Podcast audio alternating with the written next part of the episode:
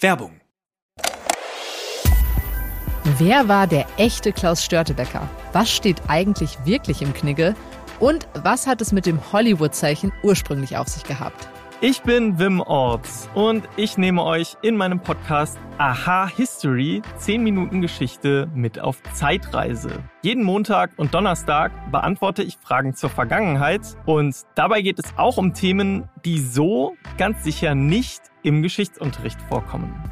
Aha History 10 Minuten Geschichte hört ihr immer montags und donnerstags ab 5 Uhr auf welt.de und natürlich überall da, wo es Podcasts gibt.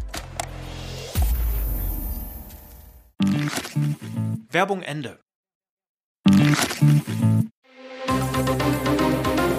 Das Bild News Update. Es ist Donnerstag, der 14. Dezember und das sind die Bild meldungen Krasser Satz zum Ampeldeal. Habeck-Ministerium rät Firmen zu weniger Gewinn. Klatsche auf der Klimakonferenz. Ampel redet sich das AKW-Debakel schön. Mysteriöses Verbrechen in Stuttgart. Mann auf Balkon erschossen, Tatverdächtiger gefasst. Krasser Satz zum Ampeldeal. Habeck-Ministerium rät Firmen zu weniger Gewinn. Dieser Satz aus dem Habeck-Ministerium ist eine Offenbarung. Das Wirtschaftsministerium empfiehlt der Wirtschaft, ihre Gewinne zu verringern. Eine der wichtigsten Folgen der Ampelpläne, alle Plastikverpackungen sollen besteuert werden. 1,4 Milliarden Euro sollen bei Herstellern bzw. Handel kassiert werden. Das Bundeswirtschaftsministerium von Robert Habeck verkündete die Ampelpläne auf Ex, früher Twitter, und erntete prompt kritische Kommentare. Ein Nutzer schrieb, Abgabe heißt erstmal nur, es wird für Verbraucher teurer, denn was nur in Plastik verpackt werden kann, wird weiter so bleiben, alles andere ist eh schon ohne Abgabe anders verpackt. Darauf antwortete das Wirtschaftsministerium mit einer kuriosen Empfehlung an die Wirtschaft. Oder die Plastikhersteller verringern ihre Gewinne und gleichen so die neue Abgabe aus. Steuern oder Abgaben werden nicht zwingend eins zu eins weitergegeben. Heißt, Wegen einer neuen Abgabe sollen Unternehmen weniger Gewinn machen. Das ist eine offizielle Empfehlung aus dem Wirtschaftsministerium. Junger Unionschef Johannes Winkel ist fassungslos und kommentiert ironisch, generell eine innovative Idee, wenn die Wirtschaft schrumpft, sinkt die Steuerlast. Der CDU-Abgeordnete Maximilian Mörseburg forderte vom Wirtschaftsministerium, streichen Sie bitte Wirtschaft aus Ihrem Namen. Mark Heinrich Mann, ebenfalls CDU-Abgeordneter, schrieb, das hat das deutsche Wirtschaftsministerium jetzt nicht wirklich geschrieben, oder? Dass ausgerechnet das Wirtschaftsministerium der Wirtschaft empfiehlt, Gewinne zu reduzieren, ist wohl ein Novum in der deutschen Geschichte. Zumal weniger Gewinn auch dazu führen kann, Mitarbeiter zu entlassen und zu schrumpfen. Was man im Wirtschaftsministerium wohl nicht bedacht hat, leiden Unternehmen unter staatlichen Auflagen, sinkt auch das Steueraufkommen und damit das Budget für die den Grünen so wichtigen Klimaprojekte. Klatsche auf der Klimakonferenz, Ampel redet sich das AKW-Debakel schön. Einigung auf der Klimakonferenz, eine Verdreifachung von erneuerbaren Energien soll kommen. EU-Kommissionspräsidentin Ursula von der Leyen wertete den Beschluss als Beginn des postfossilen Zeitalters. Der US-Klimagesandte John Kerry sagte im Konferenzplenum, in Zeiten der Kriege in der Ukraine und im Gazastreifen habe der Multilateralismus eine Weichenstellung für das Allgemeinwohl bewerkstelligt. Die Einigung enthält aber auch Verweise auf Übergangsenergien wie Erdgas und Technologien zur Abscheidung und Speicherung von CO2, was Umweltorganisationen als Hintertür zur Verzögerung der Energiewende kritisieren. Es hat sich gelohnt, so eine Sprecherin des Auswärtigen Amtes zu Bild. Erstmal hat sich die Welt auf eine Abkehr von Gas, Öl und Kohle geeinigt. Aber Deutschland setzt als Brückentechnologie auf Gas und der Kohleausstieg 2030 ist derzeit stark gefährdet. Hintergrund Staaten wie die der EU konnten ihre Forderung, einen weltweiten Ausstieg aus allen fossilen Energien mit dem Wort Face-out zu verankern, nicht gegen den erbitterten Widerstand von Ölstaaten wie Saudi-Arabien durchsetzen. Eine zentrale Rolle im Klimaschutz soll weltweit die Kernkraft spielen, nachdem Deutschland gerade ausgestiegen ist. Bereits zu Anfang der Konferenz schlossen 22 Staaten, darunter USA, Großbritannien, Frankreich und Japan, ein Atomabkommen. Jetzt steht die beabsichtigte Beschleunigung des AKW-Ausbaus sogar in der Abschlusserklärung der Konferenz. Doch selbst die Ampel ist gespalten. FDP-Bundestagsfraktionschef Christian Dürr zu Bild. Ich bin sicher, dass die Kernkraft auch in Deutschland eine Rolle spielen wird.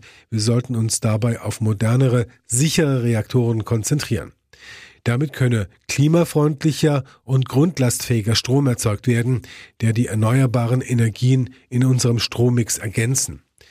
Aber das grüne Außenministerium bleibt stur. Diese Einschätzung teile die Bundesregierung nicht, so die Sprecherin von Ministerin Annalena Baerbock zu Bild. Es sei eine kleine Gruppe von Staaten, die in der Kernkraft offenbar noch eine Zukunft sieht. Mysteriöses Verbrechen in Stuttgart, Mann auf Balkon erschossen, Tatverdächtiger gefasst. Mysteriöses Tötungsdelikt in der baden-württembergischen Landeshauptstadt. Am Mittwochabend wurde ein Toter auf einem Balkon gefunden. Der Mann soll erschossen worden sein. Sofort löste die Polizei eine Großfahndung aus, suchte nach einem oder mehreren möglichen Tätern. Auch ein Hubschrauber und eine Drohne wurden eingesetzt. Der Tatort liegt im Stadtbezirk Zuffenhausen in der Gundelsheimer Straße. Ein Beamter zu Bild. Die Polizei wurde gegen 18 Uhr von einem Zeugen verständigt. Beim Opfer soll es sich um einen 45-jährigen Mann handeln. Das Gebiet rund um den Tatort wurde weiträumig abgesperrt. Beim Rettungsdienst wurde Großalarm ausgelöst. In die Fahndung nach dem Schützen sind Spezialeinheiten der Polizei involviert. Die Kriminalpolizei richtete zur Ermittlung des Tathergangs und des Tatmotivs die Ermittlungsgruppe Rot ein. In der Nacht zu Donnerstag dann der schnelle Fahndungserfolg der Polizei. Ermittler nahmen in Stuttgart-Rot einen 42 Jahre alten Tatverdächtigen fest. Die Polizei schließt derzeit einen Zusammenhang mit einer Serie von Gewalttaten in der Region Stuttgart aus. Seit Monaten bekriegen sich in der Stadt und den umliegenden Kreisen rivalisierende Gruppen. Zuletzt wurde am Dienstagabend ein Mann übel zugerichtet. Das Landeskriminalamt hat die Ermittlungen übernommen. Im aktuellen Fall soll es sich jedoch um eine Fehde im privaten Bereich handeln. Es gibt jedoch noch keine gesicherten Informationen darüber, in welcher Beziehung das Opfer und der oder die möglichen Täter stehen. Und jetzt weitere wichtige Meldungen des Tages vom Bild Newsdesk. Vom US-Repräsentantenhaus gebilligt. Impeachment-Untersuchung gegen Joe Biden. Die Republikaner im US-Repräsentantenhaus treiben die Ermittlungen zu einem möglichen Amtsenthebungsverfahren gegen US-Präsident Joe Biden voran. Die Kammer stimmte mit der Mehrheit der Republikaner 221 zu 212 Stimmen am Mittwoch dafür, mit den Ermittlungen weiterzumachen und diese zu formalisieren. Ein Amtsenthebungsverfahren gegen den Präsidenten wird damit aber noch nicht eröffnet. Die Republikaner werfen Biden vor, sein öffentliches Amt für den finanziellen Vorteil seiner Familie missbraucht zu haben. Ihr Verdacht, Biden soll an den illegalen Machenschaften seines Sohnes Hunter Biden beteiligt gewesen sein. Eindeutige Beweise für ein schweres Fehlverhalten des US-Präsidenten haben die Republikaner bislang aber nicht vorgelegt. Selbst zahlreiche Republikaner räumten ein, dass es keine Beweise für ein Fehlverhalten gebe. In einer vom US-Präsidialamt veröffentlichten Erklärung bezeichnete Biden die Ermittlungen als grundlosen politischen Schachzug. Die Republikaner im Repräsentantenhaus konzentrierten sich darauf, ihn mit Lügen anzugreifen. Für ein sogenanntes Impeachment des Präsidenten, gewissermaßen die Anklage in einem Amtsenthebungsverfahren, wäre eine erneute Mehrheit im Repräsentantenhaus notwendig. Für eine tatsächliche Amtsenthebung wäre dann eine Zweidrittelmehrheit im Senat nötig, aber eine tatsächliche Amtsenthebung von Biden gilt als ausgeschlossen, da seine Demokraten im Senat die Mehrheit stellen. Vor den Augen seiner Freundin, Lehrer Dominik, 32, im Urlaubsparadies erschossen. Um vor dem Referendariat an einem Gymnasium noch einmal Energie zu tanken, reisten der angehende Englischlehrer Dominik A. aus Waren in MacPom und seine Freundin in ein tropisches Paradies in Zentralamerika. Costa Rica gilt als eines der sichersten Reiseländer der Region, lockt mit vielfältiger Natur und exotischen Tieren.